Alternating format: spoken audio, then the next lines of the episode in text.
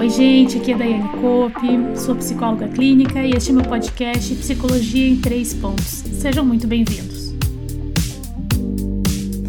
Olá, olá pessoal, tudo bem? Sejam bem-vindos. Vamos começar mais um podcast Psicologia em Três Pontos e o tema de hoje é vergonha. No primeiro podcast eu, eu, eu abordei o tema da comparação e eu acredito que a comparação e a vergonha são dois sentimentos que se relacionam muito, muito, muito. Qual é a ideia do Psicologia em Três Pontos? É que eu sempre trago um tema, sobre esse tema eu vou falar três pontos dentro da psicologia, ok? Então vamos lá. Dai, mas será que a vergonha é um sentimento que nos incomoda tanto assim? O que você acha? Você já parou para avaliar os danos que a vergonha pode causar à tua saúde emocional? Ou talvez nós já estamos acostumados com ela e nem avaliamos mais. Às vezes a gente pensa assim, não, mas não tem problema eu parar de fazer algo só porque eu tô com vergonha do que alguém vai pensar de mim. Será? Será que isso a médio, longo prazo, esse comportamento se repetindo, se repetindo, se repetindo, ele não causa dano nenhum à tua saúde emocional? É essa reflexão que eu quero trazer hoje e falar, explicar um pouquinho mais o que é esse sentimento que pouco falamos, mas que ele é danoso sim.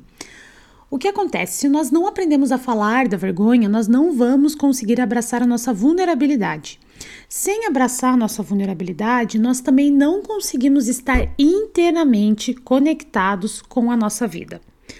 A vergonha é um sentimento que todos temos e também todos temos medo de falar sobre ela. Quanto menos nós falamos sobre o que temos vergonha, sobre o que nós é, sentimos vergonha, mais a vergonha ela aumenta e mais controle ela vai ter sobre a sua vida.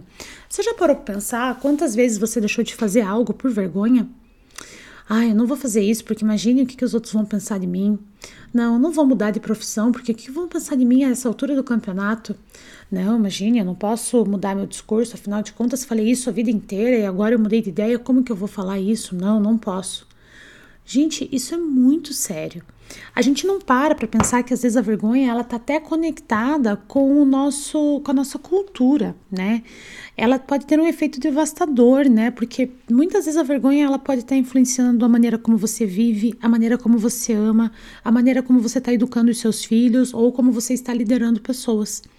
Porque pela vergonha, quando nós não paramos para observar, ela tem um controle imenso, sim, né? Nós temos sim uma tendência muito grande a deixar de tomar decisões que às vezes precisavam ser tomadas por vergonha, por vergonha, simplesmente pelo medo do que alguém pode pensar, pelo medo do julgamento, enfim, pelo medo de não ser aceito e por aí vai, né? Eu não estou defendendo aqui a ideia de que faça tudo sem refletir. Não é isso que eu estou falando. Muito pelo contrário. É, até porque eu também não concordo com isso. Eu não acho que nós devemos ser simplesmente conduzidos pelos nossos desejos e vontades sem parar para refletir no que isso pode causar. Mas também ficar sendo paralisado por esse, por, por esse sentimento, pela vergonha, também não é bom. E muitos de nós, por não pararmos para pensar, ou melhor, não pararmos para falar sobre o que sentimos de vergonha, isso acaba nos paralisando sem nem percebermos. Então vamos para o primeiro ponto, que é o que é a vergonha. Afinal de contas, vamos tentar entender melhor que sentimento é esse. É, deixa eu te fazer uma pergunta. Vamos supor que eu não soubesse o que é vergonha. Eu não tenho nenhuma ideia, nunca estudei, eu apenas sinto, mas não sei o que é. E eu pedisse para você que está me ouvindo me explicar, definir para mim, defina para mim o que é vergonha.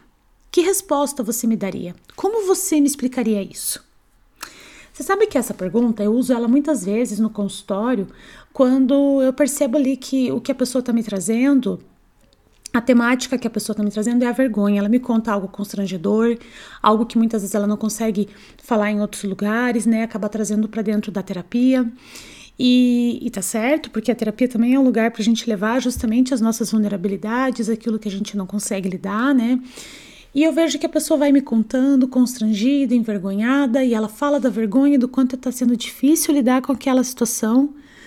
E eu pergunto isso para ela, me conta. Vamos supor que eu não soubesse, conte para mim o que é vergonha, me explique.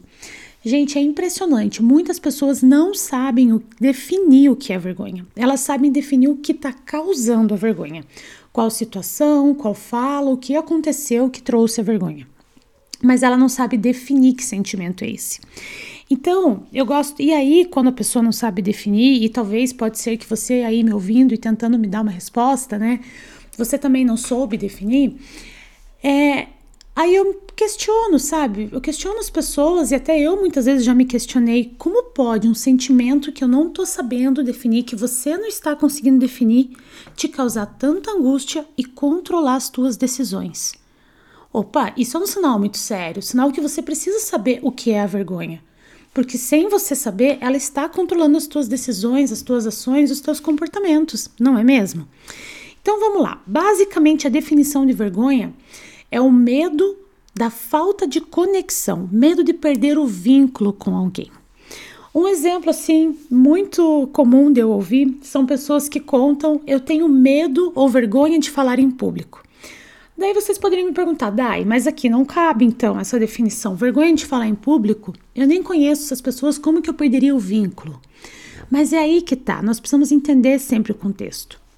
Vamos supor, dentro desse exemplo, que você vai dar uma palestra para 100 pessoas por 20 minutos. Então, esse é o contexto. Você, palestrante, vão ter 100 pessoas no teu público e a tua palestra vai ser de 20 minutos, ok?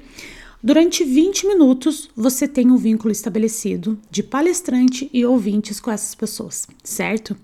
Então, mesmo que seja um curto espaço de tempo, um contexto limitado, um contexto controlado, você pode sentir vergonha sim. Naquele momento, aquelas pessoas têm um vínculo de ouvinte com você e você de palestrante com elas. E só de imaginar que alguém pode reprovar o que você vai falar, você acaba querendo não aceitar aquele convite ou então nem mesmo tentando desenvolver essa habilidade que poderia ser muito boa para você, entende? Então é nesse sentido que nós acabamos sentindo vergonha. E aqui eu tô falando de um contexto bem curtinho, 20 minutos. Mas isso acontece no nosso dia a dia. Nós podemos ter medo de contar algo para os nossos, para as pessoas com quem convivem com a gente, os nossos familiares, com medo do que eles vão pensar de nós, para os nossos amigos. Se meu amigo souber isso de mim, ele não vai mais querer ser meu amigo.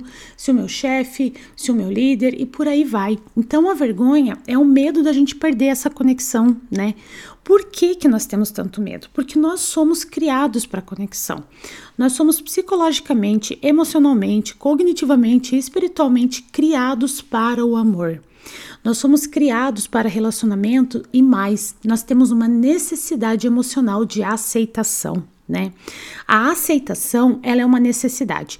É, da mesma maneira que você tem necessidade de dormir, de comer, que são necessidades fisiológicas, você também tem uma necessidade emocional de aceitação. Da mesma maneira que comida, comer, comer e dormir, se você fizer demais ou fizer de menos, não vai te fazer bem, a aceitação é, muita, é a mesma coisa. Se você precisa de muita aceitação dos outros para se sentir bem, você precisa dar uma verificada como está a tua saúde emocional. Agora, se você também não está nem se importando para nada e para ninguém, se não tem pessoas que têm vínculos suficientes de você parar para ouvir aquela pessoa, você também precisa estar tá atento. Então, nós fomos criados para sermos aceitos, nós temos essa necessidade, né? Então, essa conexão, esse vínculo é uma razão de estarmos aqui. E isso dá muito sentido, muito significado na nossa vida, né? Então a vergonha, ela vem como um sentimento doloroso que te faz acreditar que você é defeituoso e, portanto, você é indigno de amor e de aceitação. Uma outra maneira também de explicar um pouco melhor essa definição, vamos comparar a definição de culpa e de vergonha. Como que o nosso cérebro, a nossa mente, a nossa emoção interpreta isso? Se você se sente culpado, você começa, você consegue fazer uma leitura do tipo: eu acho que eu fiz algo ruim. É, eu fiz algo ruim. Agora, na vergonha, não é essa interpretação que você tem. Na vergonha, você tem a seguinte interpretação: eu sou ruim. É como se fizesse parte da tua condição, como se fizesse parte do teu ser ser ruim. Então, é, a vergonha acaba corroendo a parte que existe dentro de nós que nos faz acreditar que nós podemos mudar, que nós podemos fazer melhor, entende?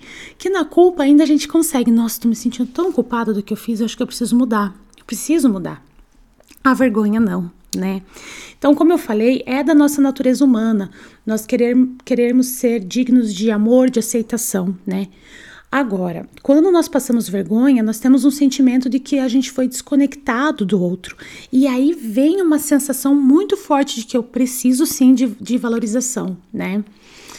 Então, isso é uma maneira da gente é, perceber melhor a definição da vergonha, ok? O que, que acontece? Quando a vergonha aparece, nós ficamos mais propensos a nos entregar a comportamentos autodestrutivos ou então a atacar e envergonhar os outros. Interessante isso, né? Por isso que é importante falar. Quando nós não falamos da vergonha, ela vai fazer um caminho dentro de nós de autodestruição. Então é aqui que pode aparecer comportamentos autodestrutivos, dos mais simples aos mais complexos, né? Compulsões alimentares, uh, isolamento social, compulsão por compras, uso de substância, ou então, se a pessoa não agride a si mesma, ela tem aquela tendência a, atacar quem tá perto. Sabe aquela sensação, aquela vontade que às vezes quando a gente sente assim, uma, alguém, a gente sente que alguém nos envergonhou e a gente tem vontade de dar o troco na mesma moeda? Às vezes até depois da situação a gente fica assim, é, devia ter lembrado a pessoa daquela situação que ela fez isso, isso e isso. É, devia ter lembrado que ela também já teve um passado assim, assim, assado, né? Então, isso é por quê? Porque nós não estamos lidando com a nossa vergonha. Por isso que nós precisamos falar, ok? Vamos começar então o segundo ponto. O segundo ponto é os danos da vergonha. Que danos a vergonha vem causando na nossa vida? Quero contar aqui uma situação que aconteceu comigo, a respeito inclusive desse podcast. Eu tive essa ideia no ano passado, eu lembro que logo que eu tive essa ideia, eu contei para uma pessoa e a pessoa falou assim para mim: "Que legal, Dai. Mas você sabe que nesse momento tá muito em alta o podcast com entrevista, com convidados". Foi isso que a pessoa falou, a gente continuou o assunto e tal. Gente, é, esse simples comentário, eu tenho convicção absoluta que a pessoa ela não falou desqualificando a minha ideia. Mas ela falou o quê? Ela me falou qual é a realidade. E de fato, gente, se a gente abre por aí, tem um monte de podcast com entrevistas. Mas eu também tenho que considerar a minha realidade e o propósito do que eu tô fazendo aqui, né?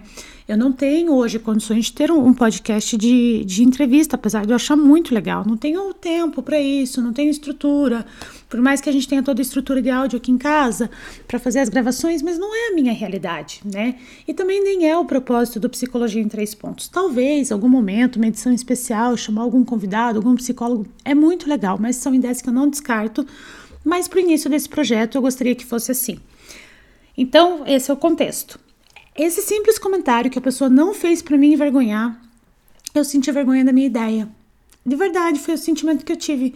Nossa, nesse momento que podcast tem todo esse formato, toda essa elaboração, estúdio, uma sala, frigobar e tudo mais, eu vou fazer um podcast para falar três coisas sobre psicologia, né? Mas era a minha ideia. Eu lembro que num primeiro momento eu paralisei.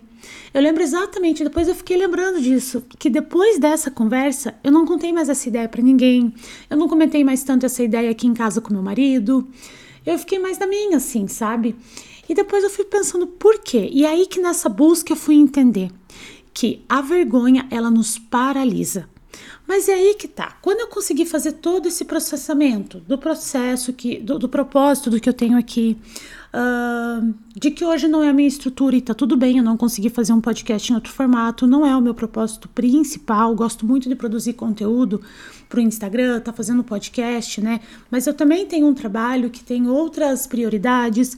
Então, assim, quando eu comecei a olhar para minha vida, olhar para o meu contexto, para minha ideia, eu comecei a ver, calma aí, por que, que a vergonha está me paralisando, não é mesmo? Mas eu senti vergonha. Tanto é que, para as outras pessoas que eu fui contando a ideia, eu lembro que eu, que eu contava já com mais cuidado, sendo que a pessoa não falou para me envergonhar. Mas por eu não ter recebido já de cara uma grande aceitação, naturalmente foi uma coisa assim, meio que instintiva, eu dei aquela paralisada.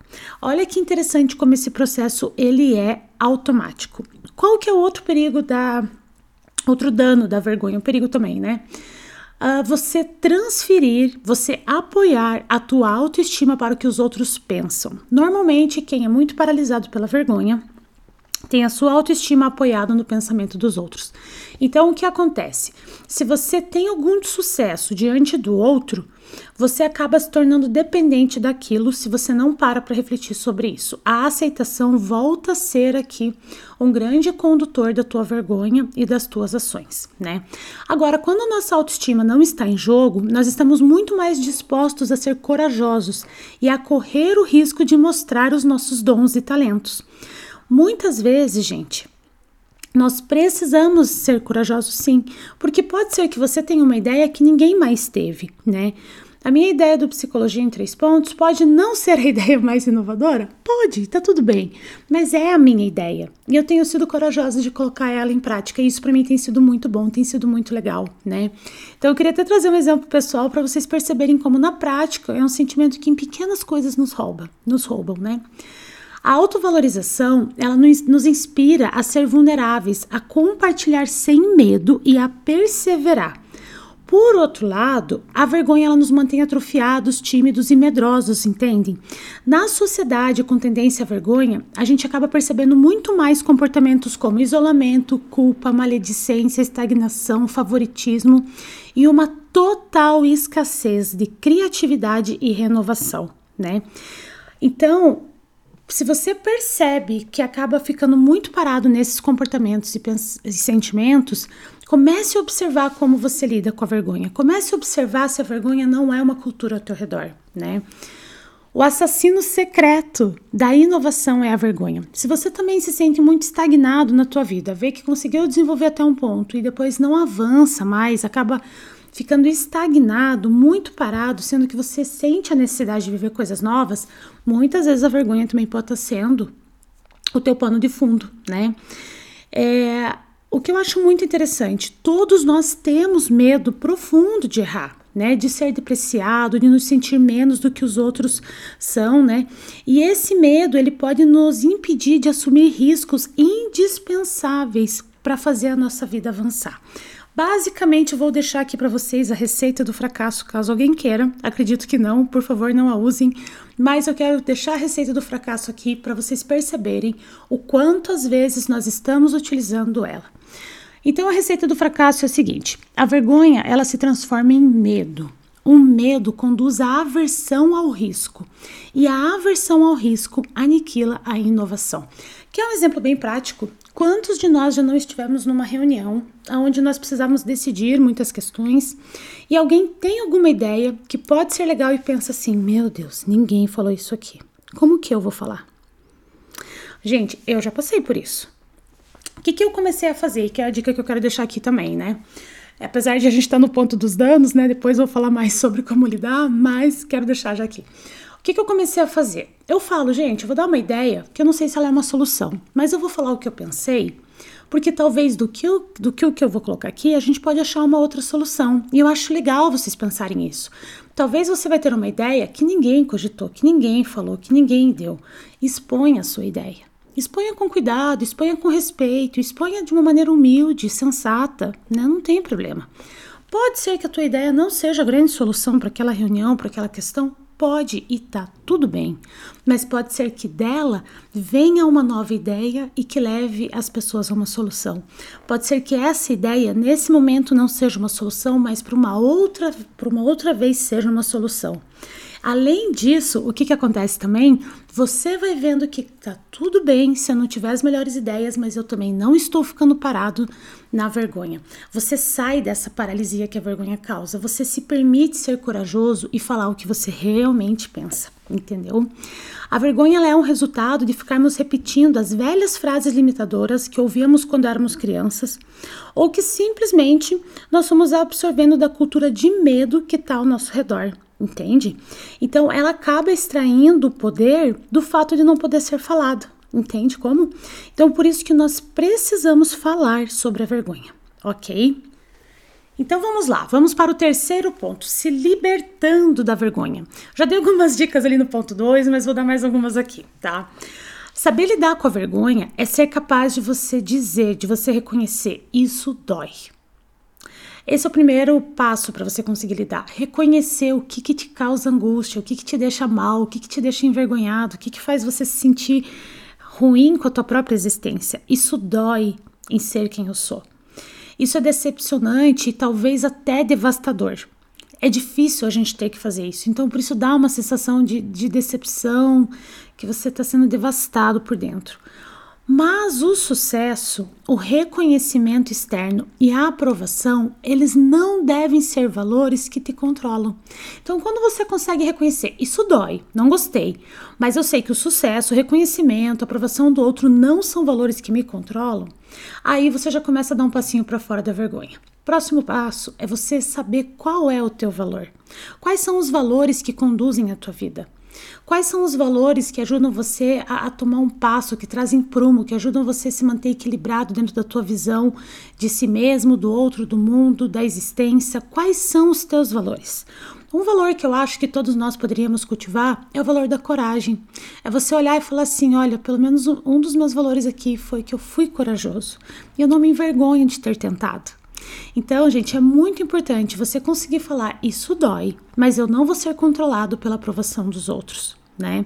Lembra que lá no início eu falei, né? A ideia não é, ah, vou tocando a vida de qualquer jeito, faço o que eu quero e tudo mais. Não é isso. Lembra que os extremos são lugares onde a gente fica muito pertinho da borda, é fácil a gente cair e se machucar muito, ok? Outro aspecto muito interessante é a, é a resiliência, nossa capacidade da gente se recuperar, né? Numa velocidade aceitável, né? Aí é de cada um, de um revés ou a gente conseguir se adaptar a uma mudança. É a gente conseguir lidar, não, calma aí, tá desconfortável, tá doendo, mas deixa eu lidar, eu tenho capacidade para me recuperar disso, vou conseguir olhar para isso, né? Isso também vai desenvolvendo o potencial de enfrentamento, né? Outro ponto para você se libertar é a empatia. Sim, a empatia é um ponto fundamental para vergonha. Por quê? Se você já passou por uma vergonha significativa e alguém te conta algo semelhante, você vai saber como era estar no lugar daquela pessoa. Você vai conseguir ouvir aquela pessoa sem julgar, sem olhar para ela e falar assim, nossa, sério? Ou então simplesmente fazer uma expressão ruim. Mas você vai conseguir falar, puxa, eu sei que isso é difícil, isso dói mesmo, eu já passei por algo assim, né? Então o que que acontece? É muito importante a gente ter umas pessoas de confiança. Eu acho muito perigoso se você tem o hábito de abrir a tua história para tudo e para todos. Todo mundo é muito amigo, todo mundo é muito confiável, todo mundo sabe de detalhes muito íntimos da sua história. Eu acho isso um tanto perigoso. Mas também não ter ninguém para quem você consiga ficar vulnerável, isso também precisa ser avaliado. Eu sempre falo assim: tem uma coisa que volta e meia eu falo que é eu devo ter na minha vida uma meia dúzia de pessoas que, se elas vêm e falam, Dai, não tá legal, pode doer. Gente, pode doer. E já doeu porque elas já fizeram isso. Mas eu sei que quando elas falam dentro de mim, eu vou trabalhando, Daiane, essas pessoas te amam e alguém precisa poder falar o teu coração, porque senão quem vai falar o teu coração? É importante você ter alguém que você consiga estar ali exposto mesmo que gere uma dor, mas saber confiar que aquela pessoa não está falando aquilo para te machucar, porque às vezes nos feedbacks negativos nós podemos tirar muita coisa positiva. Então eu penso assim que é importante você ter pessoas, né? É, é, mentores, uh, às vezes o teu próprio terapeuta, as pessoas que você convive, qual a qualidade do teu vínculo com o teu marido, com a tua esposa, com o teu pai, com a tua mãe, pais, qual a qualidade do teu vínculo com os teus filhos, né? É responsabilidade dos mais velhos cultivarem os vínculos com os mais novos. Eu acho isso muito importante, né? Então, a gente ter um ambiente onde a gente consiga encontrar uma segurança no vínculo ao ponto de saber, mesmo que a pessoa saiba de uma vergonha minha, ela não vai me rejeitar, entende? Então, isso é muito importante, né? Então, quando a gente consegue compartilhar nossa história sofrida com alguém que responda com solidariedade, com compreensão, a vergonha perde a força. A autoaceitação também é muito importante, né? A gente também precisa conseguir saber, ei, calma aí, eu errei, eu posso estar com vergonha, eu posso não estar gostando do que aconteceu aqui comigo, mas eu também posso me aceitar e atribuir valor à minha história mesmo assim, não é mesmo, né? Então eu acho que essas são maneiras que você vai conseguir dar uma resposta, uma resposta mais assertiva, uma resposta que ajuda você a avaliar aquilo de uma outra maneira, né?